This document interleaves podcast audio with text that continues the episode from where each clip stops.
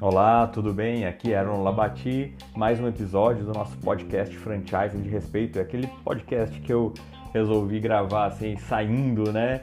Descendo do muro, colocando às vezes minha opinião pessoal sobre algum respeito relacionado ao franchising. E o que tem sido bem bacana é que aqui eu posso responder às vezes perguntas é, que me mandam pelo é, é comentários no, no franqueador.com ou no canal no YouTube, pelo Insta, enfim, em algum meio de comunicação aí, você pode deixar sua pergunta e às vezes eu respondo aqui com o podcast. Esse é o caso aí da pergunta é, da Tamara ou Tamara é, da Dona Xiló, né? Uma empresa muito legal que trabalha com xilogravura. Eu acho que é isso, né? Se tiver errado, me corrija aí no comentário. É, e a pergunta dela é bem interessante, que eu, eu vou colocar assim de maneira geral, porque serve para vários empreendedores, empresários que estão nesta mesma é, situação.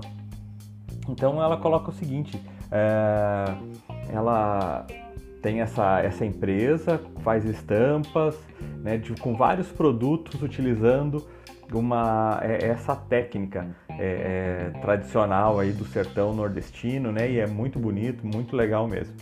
É, e pensando no modelo de franchising, a dúvida é o seguinte: ela, será que ela transfere o know-how para o franqueado, mostra como ele fazer? ensina ele utilizar, fazer o mesmo processo para ele produzir as peças, ou ela é, fabrica, né, produz, entrega esses produtos para o franqueado e ele apenas revende.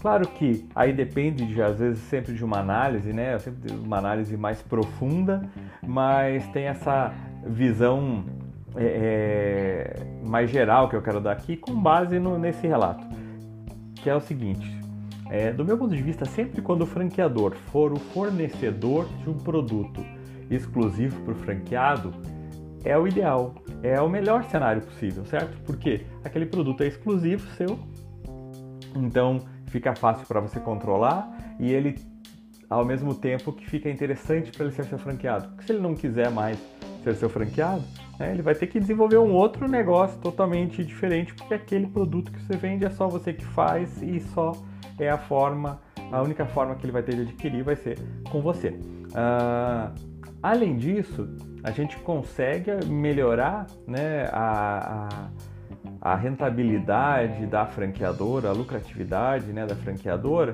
porque ela vai ser também uma fornecedora de produtos. Então, é uma outra empresa, obviamente, né, que vai ser essa fábrica que vai fornecer para esses franqueados.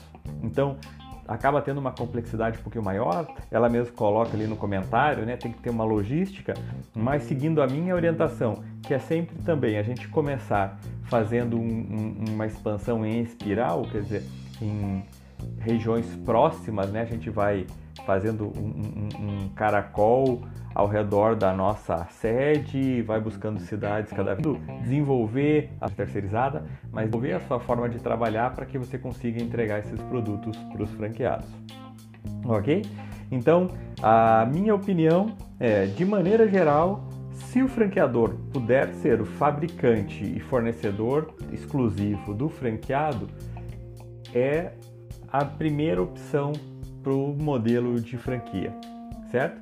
É, e fica sempre a ressalva, dá para estudar, se aprofundar e tem situações e tem exceções. Mas como regra, na minha opinião, é isso aí. Beleza? Espero que tenha esclarecido a sua dúvida aqui eu descendo do muro e me posicionando. E se você também tiver alguma dúvida aí, alguma pergunta que seja é, é, mais polêmica, ninguém conseguiu te responder de uma maneira clara, deixa aí nos nos comentários e avalia também se você está gostando dos podcasts para eu saber que estou no caminho certo ou o que, que a gente tem que melhorar.